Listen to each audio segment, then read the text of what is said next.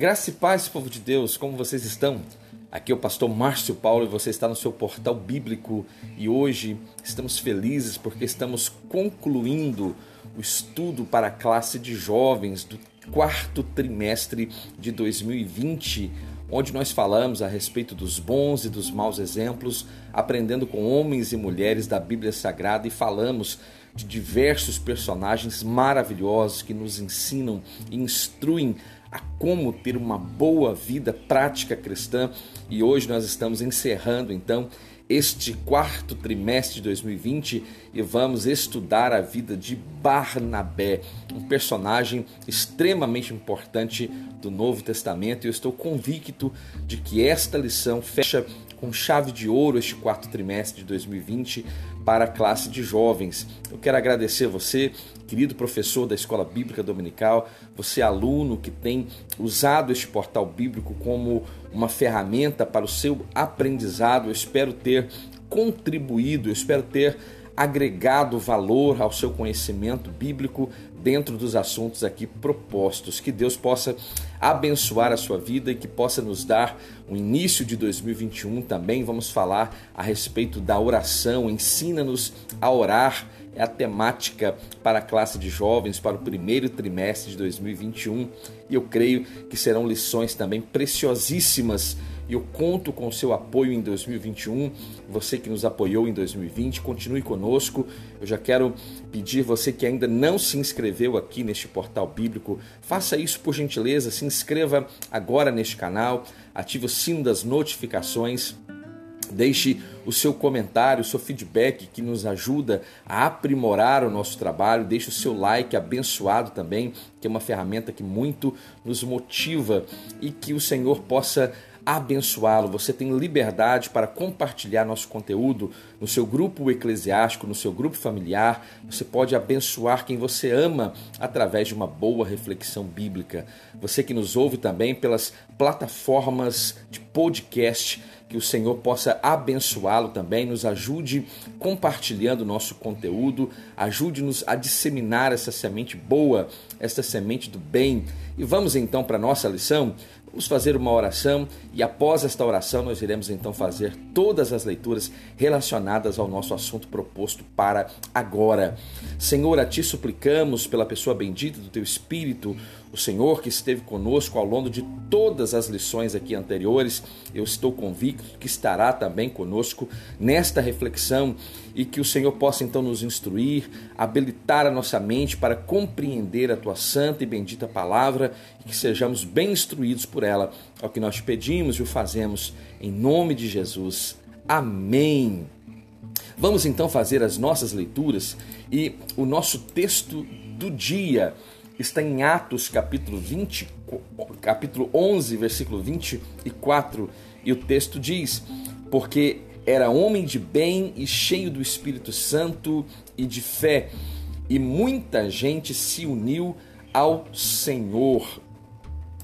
A nossa síntese desta reflexão diz: Barnabé foi um exemplo vivo de como Deus usa pessoas cheias do Espírito para fazer a diferença.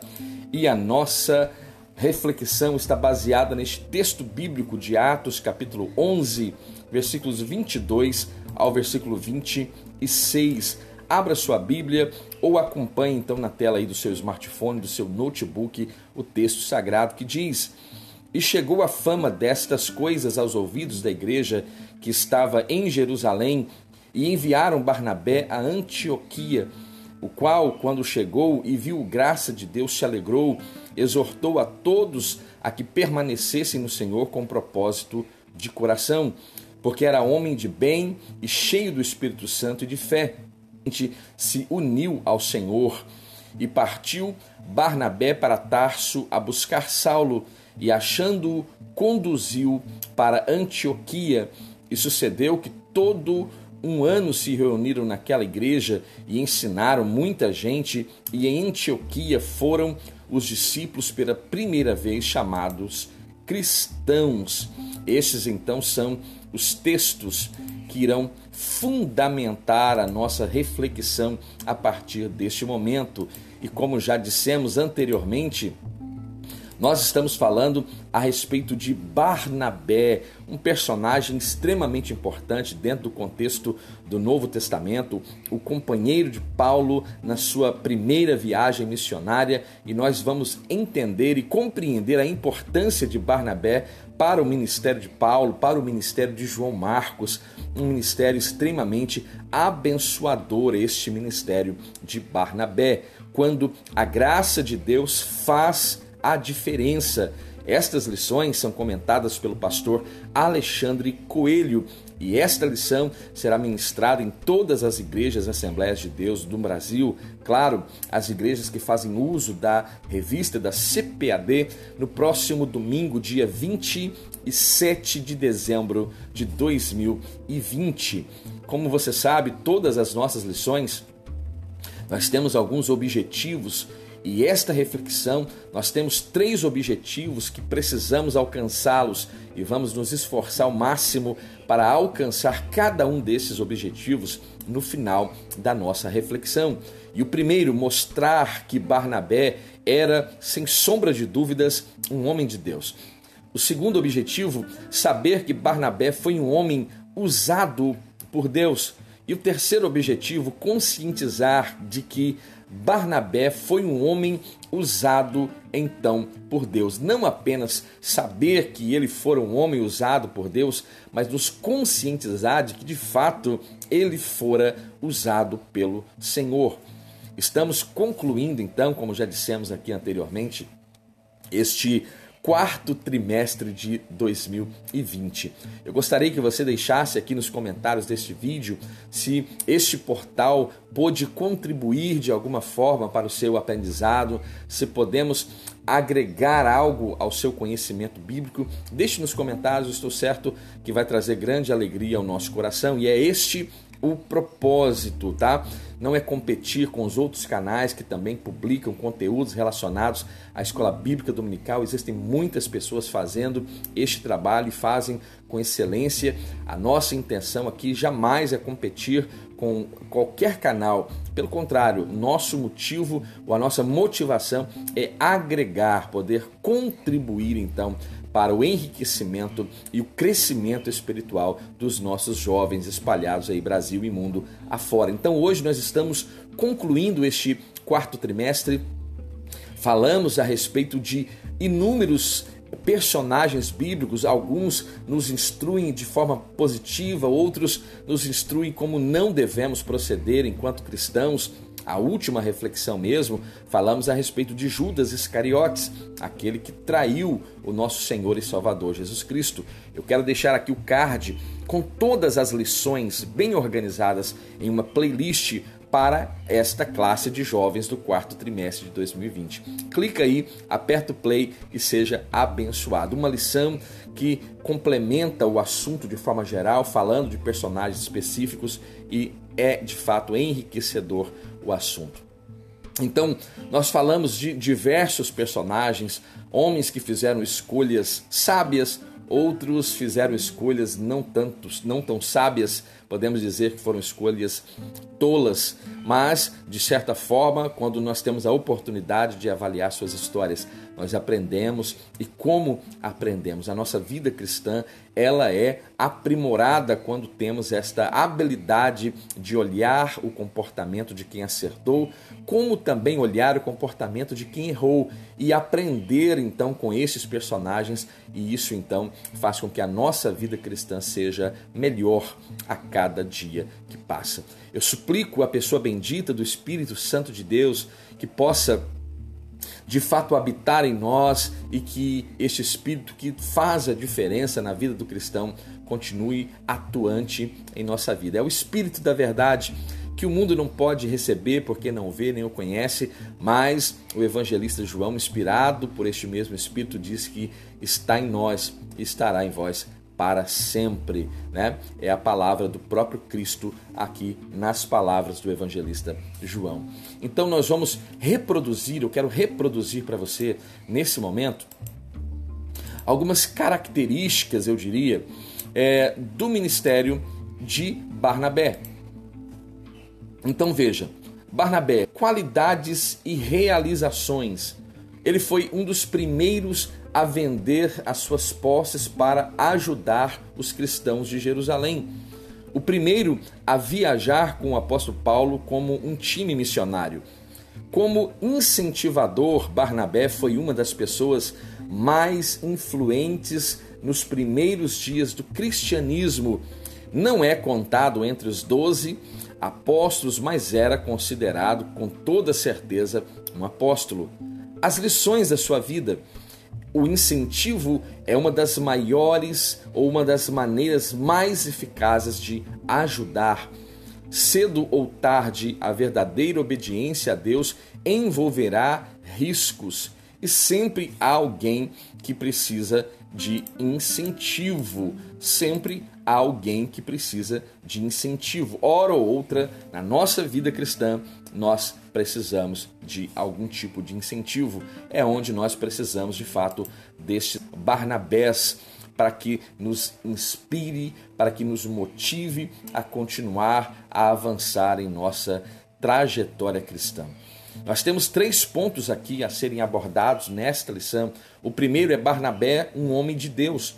O segundo, Barnabé, um homem usado por Deus. E o terceiro, um homem verdadeiramente usado por Deus. Então, Primeira característica, conhecendo um pouco o nosso personagem.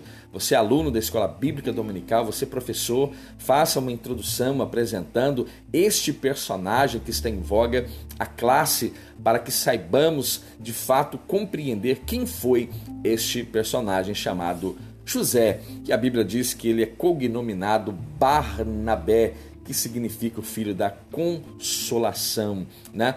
E isso nós vamos aprender a partir de agora. Ele era um levita.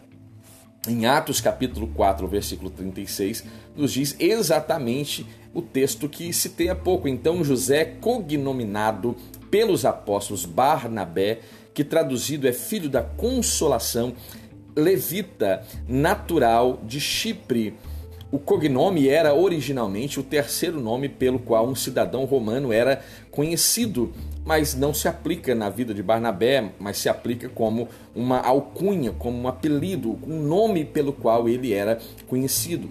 A nova versão internacional diz, o mesmo texto de Atos, capítulo 4, 36, na nova versão internacional é traduzido assim: a quem os apóstolos José, né, a quem os apóstolos deram o nome de Barnabé, que significa encorajador. Aqui já fica uma grande apresentação a respeito do nosso personagem.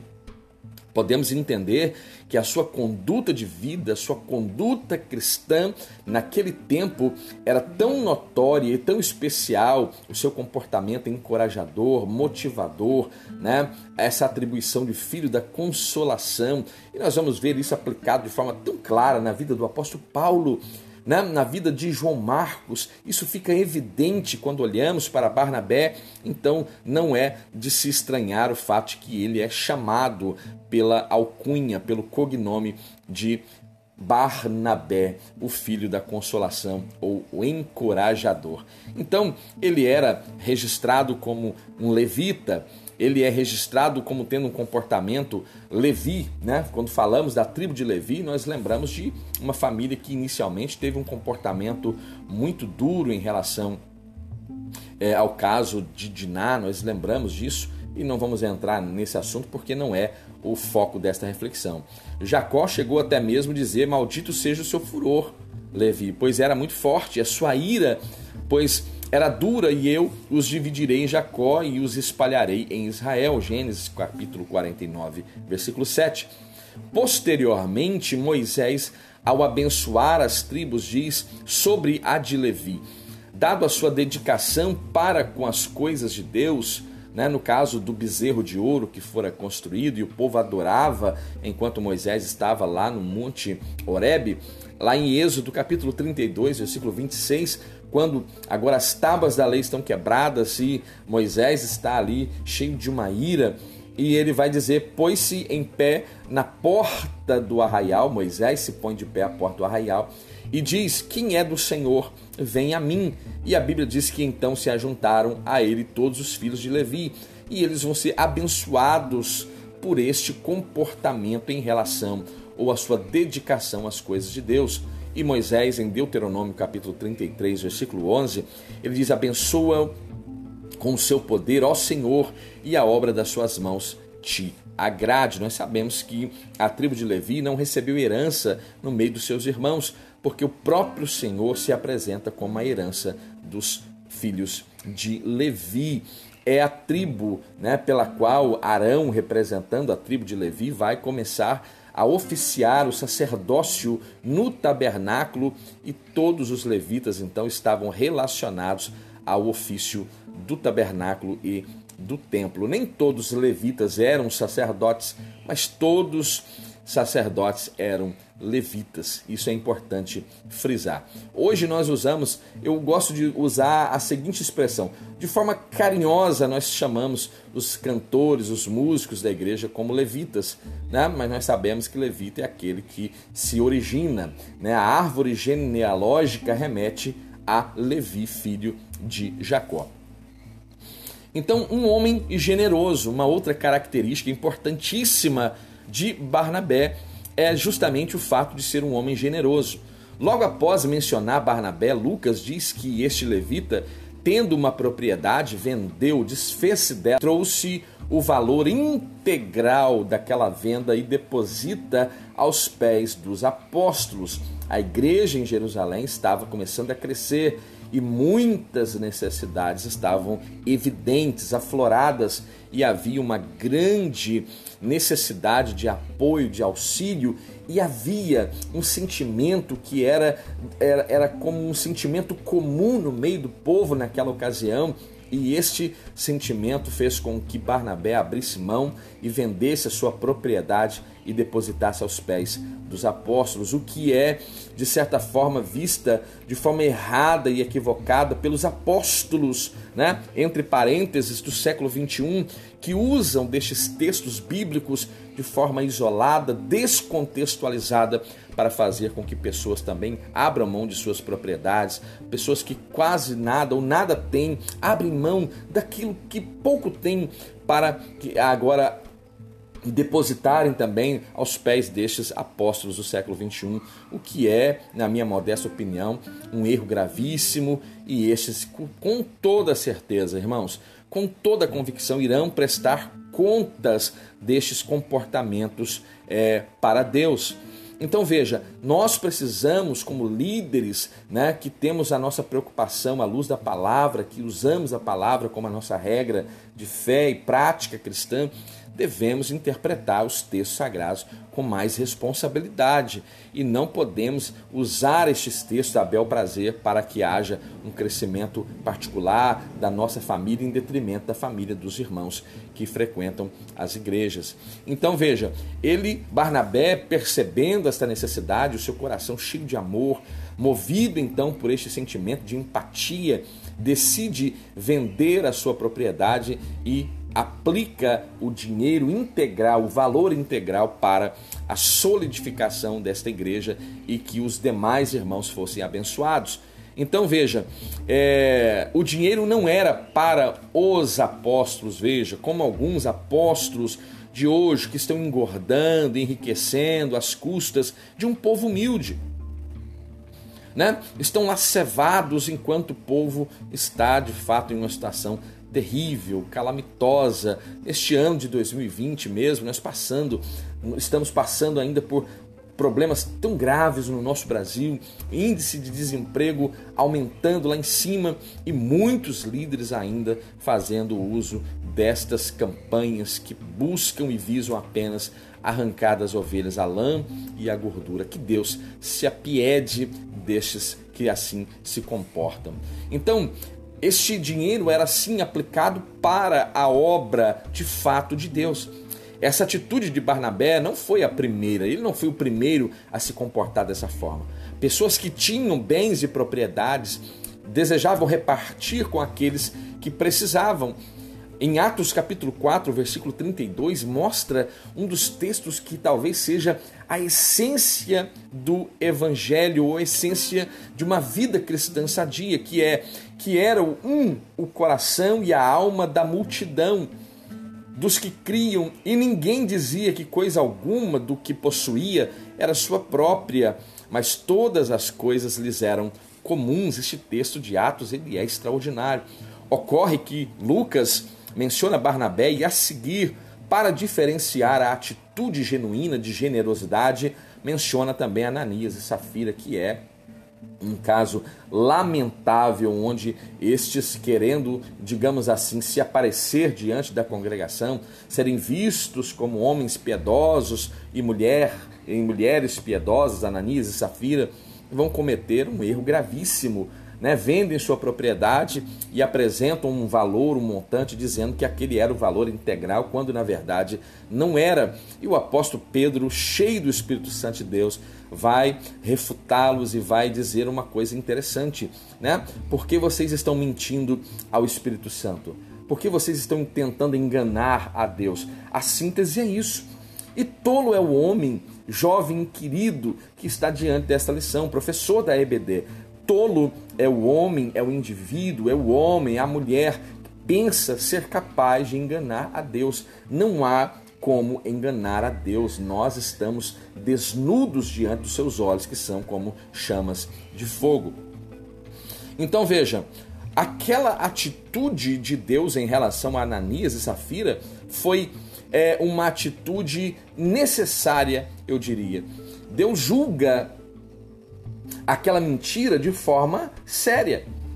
Veja, aquela forma como Ananias e Safira se comportaram precisava de uma intervenção e de que todos ficassem esclarecidos que diante de Deus, Deus não estava exigindo nada, Deus não pediu que Ananias e Safira abrissem mão de sua propriedade. Em nenhum momento você vê uh, os apóstolos fazendo a campanha de trazer o seu Isaac, de fazer o seu sacrifício. Isso é invencionice do século 21, das igrejas neopentecostais e por aí vai. Mas nós vemos que ali havia uma necessidade da igreja e muitos se sentiam na necessidade também de ajudar os seus irmãos. E o que Ananias e Safira fizeram precisava de uma reprimenda. E Deus vai então punir, trazendo agora grande temor àquela igreja. E quando eu olho para isso, eu vejo uma misericórdia tão grande da parte de Deus, né? E um amor tão grande em relação ao seu povo, porque, veja, e o senso de justiça, ou de juízo de Deus é tão perfeito que creio, agora digo eu, creio que Deus vai alterar o parâmetro de avaliação a partir de Ananias e Safira. Porque veja bem, se ele não altera este parâmetro, quantos outros não estariam mortos? Né? Então é uma opinião particular, eu apenas compartilho, você não necessariamente precisa concordar com ela, mas é um pensamento que eu tenho. Deus vai alterar o parâmetro como ele avalia este comportamento do indivíduo, porque senão muitos teriam morrido assim como Ananias e Safira. Mas o nosso foco aqui é falar sobre Barnabé, e sabermos que ele não fez aquela oferta para se destacar já é um ponto importantíssimo. Ele fez de forma consciente, de forma generosa, com um coração desprendido, com o único intuito de abençoar aqueles que precisavam ser abençoados. O terceiro ponto, um homem que confiava no poder divino da transformação. E aqui nós iremos falar sobre o ministério do apóstolo Paulo. Porque nós olhamos para o ministério do apóstolo Paulo e devemos olhar sim para o ministério do apóstolo Paulo com alegria, né? E entender a quão grande for a obra que o Espírito Santo realizara na vida do apóstolo Paulo. Mas antes deste ministério se tornar o que se tornou, nós vamos ver a importância de Barnabé justamente na vida do apóstolo dos gentios. Uma das características então de Barnabé era o fato de que ele acreditava na possibilidade de uma transformação de uma pessoa. Quando Saulo retorna para Jerusalém, chega a Jerusalém, depois da sua ida a Damasco, depois do seu encontro com Jesus a caminho de Damasco, depois de, por certo, ele ter passado certo tempo na Arábia, aprendendo, tendo as suas experiências inefáveis, né, sendo agora é, experimentado por Jesus Cristo, quando ele retorna a Damasco e ali perseguido, né, sai descido pelo, por um, dentro de um cesto em um muro, fugindo ali de Damasco, e ele vai a Jerusalém, né? Agora procurava-se ajuntar-se aos apóstolos. A, vontade do apóstolo Paulo era se ajuntar aos discípulos, mas todos começavam a temer o apóstolo Paulo não crendo que ele fora discípulo. Ora, até um dia atrás ele estava perseguindo, como esse homem vem agora? Né? Nós temos é, é, este mal, olhamos o estereótipo e o passado do indivíduo, as suas características do passado, ainda tendem a ter influência a respeito daquilo que pensamos a respeito desse indivíduo nos dias atuais. Mas se você se lembra de, de Samuel na casa de Jessé, diante dos filhos de Jessé, e Deus falando: olha, você está avaliando de forma errada. Você está olhando o exterior, você vê o que é exterior, mas eu estou procurando aquilo que está dentro do indivíduo. E aí nós vamos perceber que as características que Deus buscava em nenhum dos filhos de Jessé, exceto Davi, então essas características foram encontradas. Por quê?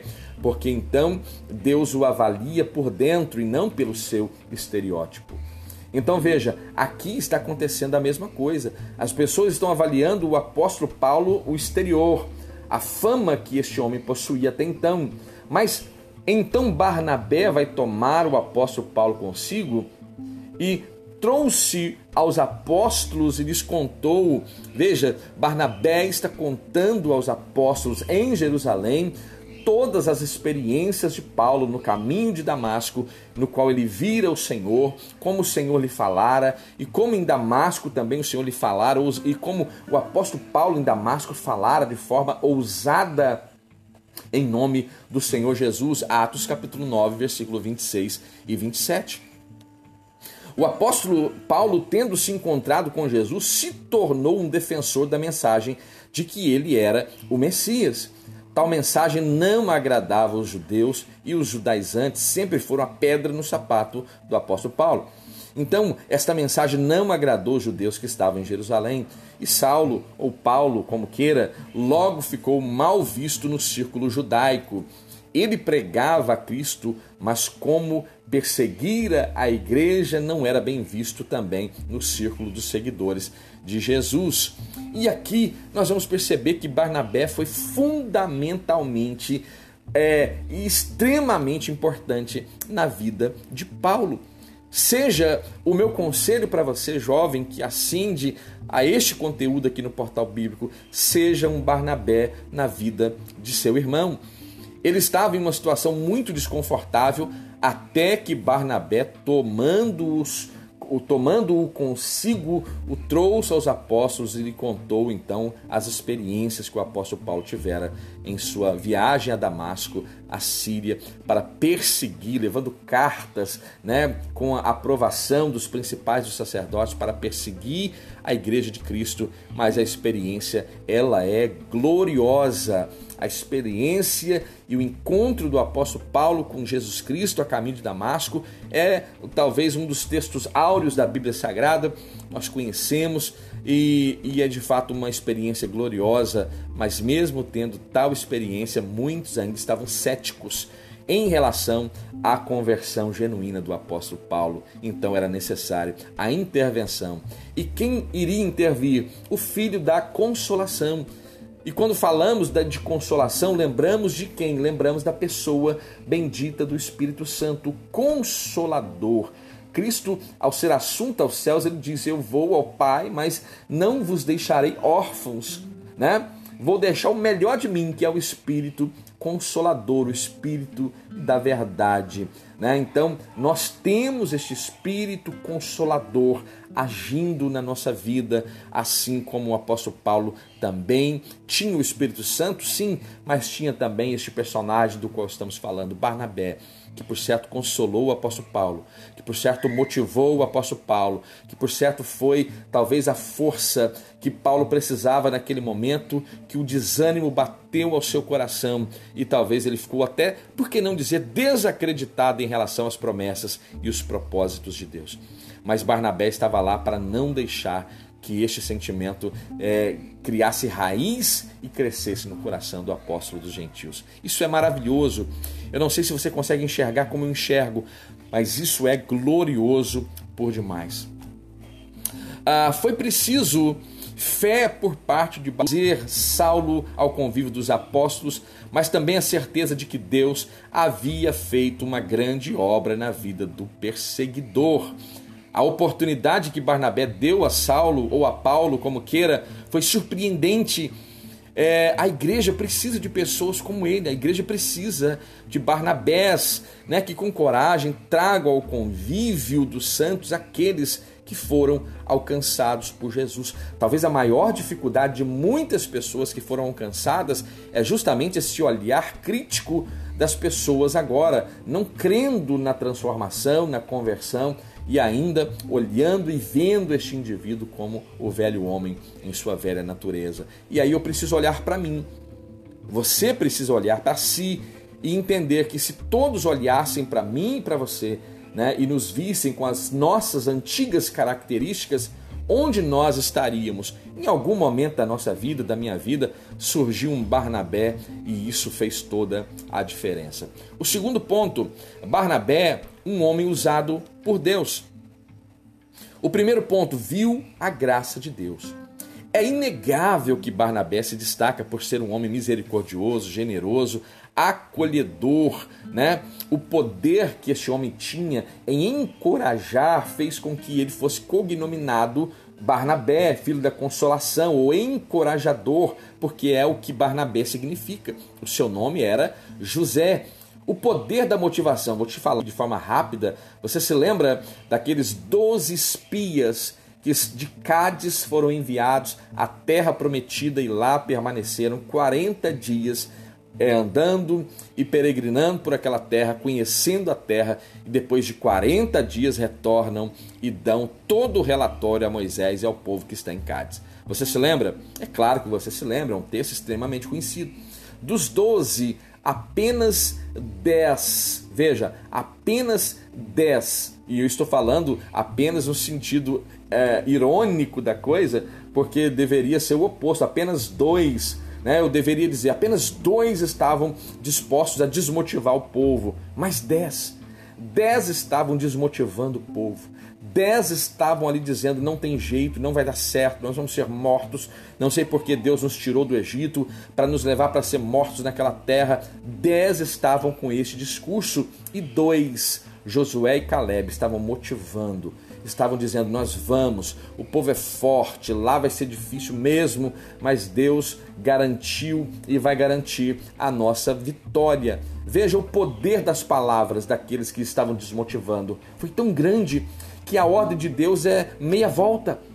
Deem meia volta e tornem a caminhar pelo caminho do deserto e para cada um dia que a terra foi espiada, 40 dias a terra foi espiada. Um ano esse povo peregrinou pelo deserto. Veja o poder de uma palavra de desmotivação.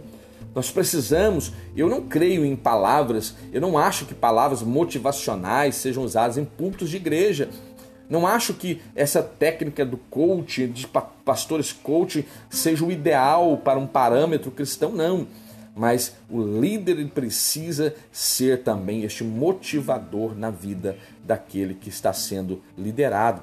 Às vezes, na nossa trajetória cristã, no meio das adversidades, nós só precisamos ouvir uma palavra que é: vai dar certo. Continue, avança, porque vai dar tudo certo. Às vezes nós precisamos ouvir isso e nós às vezes não ouvimos como deveríamos. E aqui está esta reivindicação para que nós, líderes inspirados pelo Espírito Santo de Deus, tenhamos esta percepção e sejamos estas forças de motivações aos corações daqueles que estão aí parando pelo caminho. A igreja em Antioquia, Antioquia da Síria, não confunda com Antioquia da Psídia, é, havia nascido, estava crescendo em um tempo de perseguição. Os dispersos estavam a, anunciando o evangelho não somente a judeus, mas pessoas de Chipre, de Cirene estavam em Antioquia e falaram aos gregos anunciando o Senhor Jesus. E foi justamente aqui nesta igreja de Antioquia da Síria que os discípulos foram primeiramente chamados de cristãos e não de forma é, graciosa, como falamos hoje, eu sou um cristão, mas eram chamados de forma jocosa, pejorativa, né? Mas esta, é, este termo ficou ao longo do tempo e nós assim somos conhecidos. Como os hebreus estavam tentando entender a conversão de Cornélio o seu batismo, né? E Pedro também não, não entendeu com muita facilidade, né? É, a dificuldade de entender aquela visão, o chamado em ir até a casa de Cornélio, é a mentalidade justamente de um judeu em relação aos gentios. E isso era evidente e precisava mudar, e a igreja de Antioquia da Síria já era esta mudança, já naquele primeiro século, naquele tempo tão glorioso que a igreja estava agora ganhando forças. A igreja ainda é, emergia lá nas regiões de Jerusalém já estava chegando até as regiões da Síria. Então, é, Deus usou pessoas para falarem aos gregos e esses começaram a aceitar Jesus e ambos os grupos, judeus e gentios, como o apóstolo Paulo escreve aos Gálatas, capítulo 3, versículo 27 e 28, porque tantos quantos fostes batizados em Cristo, já vos revestistes de Cristo. Nisto, então, sendo revestido de Cristo, não há judeu, não há grego, não há servo, não há livre, não há macho nem fêmea, porque todos vós sois um em Cristo Jesus. Então veja, passaram a congregar, estes judeus e gentios começaram a congregar juntos na igreja em Antioquia da Síria. A primeira igreja mista, veja, a primeira igreja mista de todo o tempo, de toda a história, fora das terras de Israel, com pessoas que professavam o nome de Jesus. Além disso, era uma igreja em franco crescimento, pois a mão do Senhor estava sobre aquele povo, sobre aquela igreja. Atos capítulo 11, versículo 21 te dá esta informação. Uma igreja desse tipo precisava de supervisão e Barnabé foi justamente chamado para fazer esta supervisão. Os apóstolos em Jerusalém enviou a Barnabé para justamente ter esta impressão e reportar a eles em Jerusalém. Ao chegar ali, ele não viu as diferenças culturais, os problemas advindos da congregação, de povos diferentes. E por quê? Porque Barnabé tinha a mente de Cristo, não era uma mente carnal humana que foca em detalhes humanos, culturais. Mas Barnabé via o poder e a ação do Espírito Santo naquela igreja cheia de gentios e de judeus que ali estavam vivendo a graça abundante de Cristo. Ele vê esta graça naquele lugar.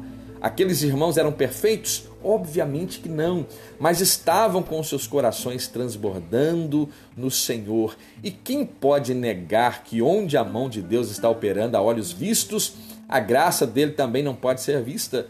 A graça se torna evidente, é patente aos olhos de quem consegue ter esta percepção. A graça de Deus então nos obriga a agir e a interagir também. O segundo ponto, Barnabé é um homem cheio do Espírito Santo. Como Barnabé, levita, ligado à tradição judaica de culto, poderia ver algo tão bom numa igreja mista? E aqui é bom falar, era uma igreja mista no sentido de pessoas. Que fique claro, uma igreja mista no sentido de pessoas, né? não no sentido de ecumenismo, que devemos rejeitar e manter saudável a igreja de Cristo em sua ortodoxia bíblica. A questão é: o que vimos no outro pode refletir o que está em nós mesmos, e na verdade, muito do que projetamos na vida de terceiros está relacionado a nós mesmos. Lucas descreve Barnabé como um homem bom, um homem de bem, um homem cheio de fé e cheio do Espírito Santo. Barnabé enxergou a graça de, de Deus naquele lugar, na Síria, em Antioquia, né, os irmãos de forma pejorativa sendo chamados de cristãos, né? E a Bíblia diz que se os teus olhos forem bons, todo o seu corpo terá luz. É o conselho registrado em Mateus capítulo 6, versículo 22. Ser cheio do Espírito Santo tem implicações. Implica ver o que Deus está fazendo por sua graça Pensamos muitas vezes na graça eh, que para a salvação, mas ela também a manifesta em relações interpessoais, no nosso culto, na nossa celebração a Deus. A graça une pessoas que pensam de forma diferente a fim de que alcancem a unidade em Cristo. E José, cognominado Barnabé, viu esta manifestação da graça de Deus naquela igreja em Antioquia da Síria. E é lá naquela igreja que eles estavam em oração, é, em consagração, que havia doutores, que havia profetas, que um grande chamado ministerial irá alcançar a vida de Barnabé e de Paulo. Barnabé também era um homem de fé, ele cria no poder de Deus para a salvação das pessoas e acreditava nas pessoas também. Quando os crentes de Jerusalém ficaram receosos por, por Paulo, obviamente pelo seu passado, como já foi narrado aqui, Barnabé creu que Deus havia de fato transformado aquele perseguidor. Aquele perseguidor agora seria perseguido e não perseguiria mais. Ele não apenas creu, mas ele age, ele não teme agir, ele não fica constrangido em agir, ele não fica receoso em compartilhar a sua fé de que Paulo estava de fato convertido. Então, quem tem fé age. E nós sabemos muito bem, à luz daquilo que Tiago diz, a fé sem obras é morta. Definitivamente a fé sem obra é morta. Pastor, então é, eu sou salvo pela minha obra? Não, nós somos salvos pela fé. É pela graça que somos salvos por meio da nossa fé. Isso não vem de vós, é dom de Deus. Efésios 2, versículo 8. Mas então por que a obra precisa ser evidente? Porque a obra é justamente é, a minha fé em ação, a minha fé está sendo aplicada. Se a minha fé não está aplicada, ela é morta, logo não produz definitivamente nada. Então aqui não há uma briga de conceitos entre Paulo e Tiago, aqui há uma harmonia a respeito dos conceitos de fé e obras. O terceiro ponto foi buscar Paulo. Ainda no contexto da igreja, da igreja de Antioquia na Síria, Barnabé vai buscar Paulo. O benjamita estava em Tarso, sua cidade natal, após se converter, ser trazido à comunhão né, por Barnabé. Saulo disputava com judeus e gregos e logo queriam matá-lo. E os irmãos de Jerusalém viajaram com ele né, e o removeram, o retiraram de Jerusalém e o enviaram para a sua cidade natal em Tarso. Os próprios irmãos fizeram questão de ir junto para segurar. Olha a situação. Os próprios irmãos estavam juntos para assegurar que Paulo havia se retirado de Jerusalém. Um dia Barnabé vai bater a sua porta. Isso é maravilhoso demais. Então, é, os irmãos viajaram para Cesareia, o colocaram em um navio, porque ali havia um porto, e o enviaram para a sua cidade natal, Tarso. Nada então mais é mencionado sobre ele, nem por quanto tempo durou esse tempo. Alguns estudiosos é, creem que foi aproximadamente 14, 15 anos que Paulo ficou em Tarso ali, esperando, esperando, esperando. Né? Esse afastamento estava durando esse tempo todo, até que Lucas menciona que Barnabé foi a Tarso procurar Saulo e o trouxe para que juntos servissem a Deus na igreja em Antioquia da Síria, naquela nova igreja que precisava de obreiros, cheio de força, cheio de vigor, uma igreja que já tinha provavelmente uma grande maioria gentílica, e o apóstolo Paulo se identificou muito naquele ambiente, naquele contexto onde as pessoas não viam né, com alguma memória é, do seu passado e as pessoas estavam totalmente abertas, os seus corações estavam voluntários a receber o apóstolo dos gentios naquela igreja, né? E ali então esses irmãos vão cultuar a Deus de forma gloriosa, de forma plena, de forma extraordinária, e nós sabemos muito bem como o ministério de Paulo se dará a partir desta primeira inserção no contexto igreja em Antioquia da Síria. O terceiro ponto, um homem então usado por Deus obedecendo ao Espírito, uma característica de Barnabé, ele tinha esta é, sensibilidade, ele conseguia ouvir e obedecer à voz do Espírito Santo. As menções de Barnabé no livro de Atos dos Apóstolos mostram que, além de ser um homem misericordioso e que conseguiu enxergar a graça de Deus num ambiente diferente, era também um homem obediente ao Espírito Santo. A igreja em Antioquia tinha profetas, doutores, ou seja, era um ambiente de revelação divina e de ensino da palavra de Deus. O ensino precisa andar de forma direta, lado a lado com as revelações divinas. A profecia depende da revelação de Deus e o ensino da compreensão destes mecanismos relacionados aos estudos e à didática. Era uma igreja cujos ministérios não estavam em disputa entre si, mas como o sentido de igreja cooperavam entre si. Imagine o corpo humano que cada membro possui uma função se estes membros agora estivessem disputando entre si coisa terrível e que inoperante seria este corpo, que coisa horrível seria este corpo desajustado. Então, o corpo precisa estar ajustado. Era uma igreja que tinha por disciplinas o serviço, o jejum, o jejum que hoje em dia é visto por muitos como algo antiquado e restrito apenas à lei de Moisés, mas nós sabemos que não é bem assim.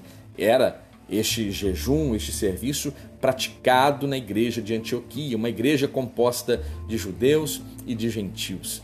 E Lucas faz uma dupla menção a respeito desse serviço e ao jejum, numa clara demonstração de que atitudes espirituais como o serviço e o jejum fazem ou trazem orientações do Espírito Santo de Deus à igreja, à congregação. Deus tinha uma obra para fazer através de Barnabé e Paulo e esta informação foi confirmada, corroborada e foi revelada àqueles irmãos. Foi nesse ambiente espiritual que o Espírito Santo disse para que separassem a Barnabé e a Saulo para uma obra específica.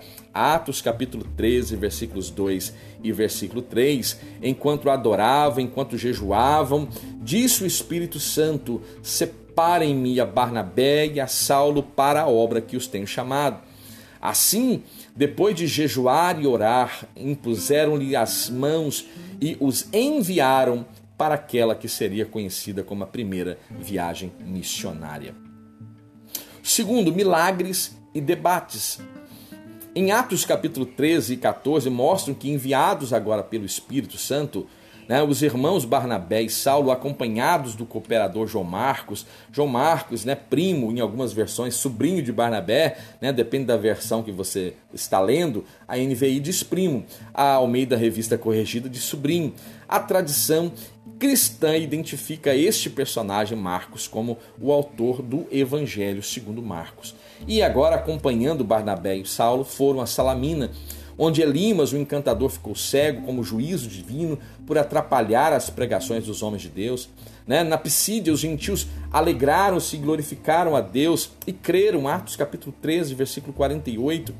É, e aqui eu quero fazer uma correção no texto da nossa lição.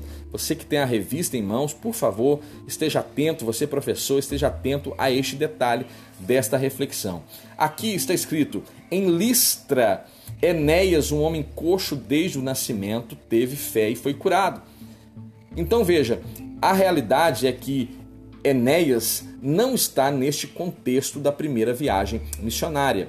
Né? Esse fato de Enéas não ocorre em Listra, e sim em Lida, e não tem relação com a primeira viagem missionária de Paulo e Barnabé. Fique atento, pois é isso. Esse fato ocorre no ministério do apóstolo Pedro. E aconteceu que, passando Pedro por toda parte, veio também aos santos que habitavam em Lida, não em Listra. E achou ali um homem chamado Enéas, jazendo numa cama, havendo oito anos, o qual era paralítico, e disse-lhe Pedro: Enéas, Jesus Cristo te dê saúde.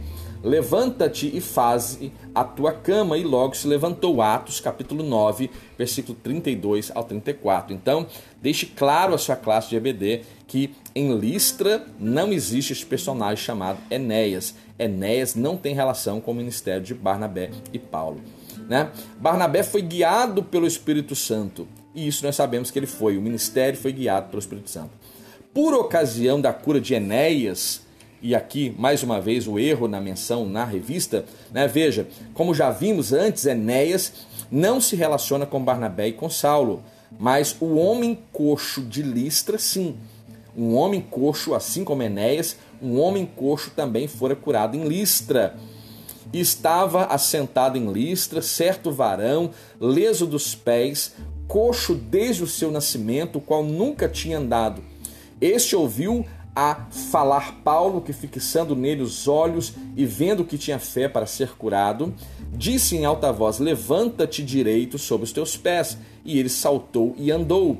E as multidões, vendo o que Paulo fizera, levantaram a voz, dizendo em língua licaônica: Fizeram-se os deuses semelhantes aos homens, e desceram até nós, e chamavam Barnabé de Júpiter e Mercúrio chamavam a Paulo, porque era este Paulo que falava. Então, em Listra fora curado um homem coxo desde o seu nascimento, mas o seu nome não é Enéas. A Bíblia não dá a este personagem que fora curado pelo Espírito Santo através de Paulo e Barnabé.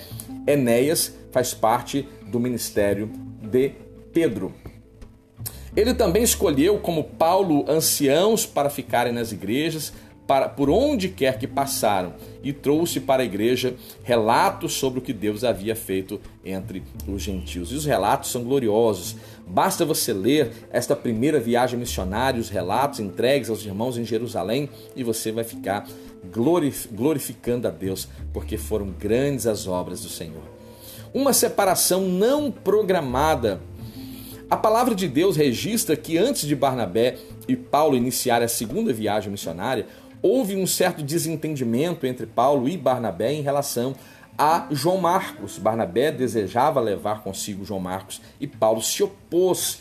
E aqui há uma separação, nós vamos ver que o apóstolo Paulo agora vai sair em missão em região assíria e a Cilícia, e agora o seu companheiro ministerial, seu companheiro de viagem missionária é Silas, né, entre outros irmãos, e nós vamos ver que Barnabé vai seguir para Chipre com João Marcos, né? Esta é uma lição importante, porque nós vamos perceber aqui que a mesma necessidade que o apóstolo Paulo precisou no início do seu ministério, talvez era aquilo que João Marcos precisava.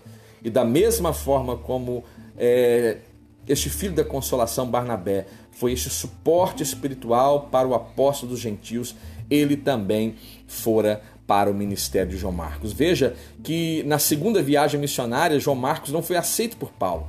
Não servia para Paulo, mas quando nós lemos na segunda epístola de Paulo a Timóteo, capítulo 4, versículo 10 e versículo 11, aqui fica uma lição extremamente importante. Porque Paulo, que essa segunda epístola a Timóteo é considerada a última epístola escrita por Paulo, Paulo vai dizer: Demas me desamparou amando o presente século e foi para Tessalônica, Crescente para Galácia, Tito para Dalmácia, só Lucas está comigo e agora Paulo solta esta bomba. Toma Marcos e traze-o contigo, porque me é muito útil para o ministério. Veja agora, João Marcos, Marcos é útil ao ministério de Paulo. Aquele que não era útil, agora se torna útil. E mais uma vez, a gente vê a evidente influência de Barnabé no ministério de João Marcos, como fora no ministério de Paulo. Esta é a nossa reflexão, né? Não se sabe ao certo motivo de ele ter abandonado aquela viagem, né? Talvez por ser um jovem, talvez rico, né? E não entendendo que deveria abrir mão de suas riquezas para se entregar de corpo e alma a este evangelho glorioso, né? Mas o fato é que a vida de João Marcos também foi grandemente influenciada por Barnabé. Que coisa gloriosa, que personagem que nos encoraja só de ler a respeito de sua vida, que você possa ser encorajado neste dia através desta reflexão, que Barnabé nos traz um exemplo de um homem dedicado a Deus, a sua obra e ao próximo, sem sua atuação, Paulo não seria trazido à comunhão dos santos, não teríamos o Evangelho de Marcos como referência para os demais escritos nesse gênero literário. Homem de Deus, marcou seu tempo, marcou sua história, deixou o seu legado extraordinário como um desbravador do Evangelho, um homem cheio de fé que vivenciou a graça de Deus numa igreja diferente dos padrões daquele tempo e de sua época. Se você ficou até aqui, eu quero agradecer a você pela sua audiência e que Deus possa abençoá-lo. Nos ajude a disseminar essa semente boa, essa semente maravilhosa aos corações. Compartilhe o nosso conteúdo no Facebook, nas suas mídias sociais compartilhe nosso, nosso conteúdo no seu grupo eclesiástico, no seu grupo familiar. Abençoe, não tenha medo de abençoar quem você ama através de uma boa reflexão. Que o Senhor possa aplicar esta palavra ao seu coração, é o que eu peço humildemente ao Senhor Espírito Santo neste momento. Eu faço em nome de Jesus. Muito obrigado por ter ficado conosco neste quarto trimestre de 2020. Que venha 2021, que venha as novas lições, ensina-nos a orar, é a temática e nós vamos ser também e continuar sendo abençoados por Deus. Que Deus abençoe a sua vida, que é o pastor Márcio Paula e que o Senhor possa abundantemente abençoá-lo. Você que nos ouve pelas plataformas de podcast, sejam abençoados também. É o que eu, te, é que eu peço ao Senhor neste momento. Fique bem, fique em paz e até a próxima.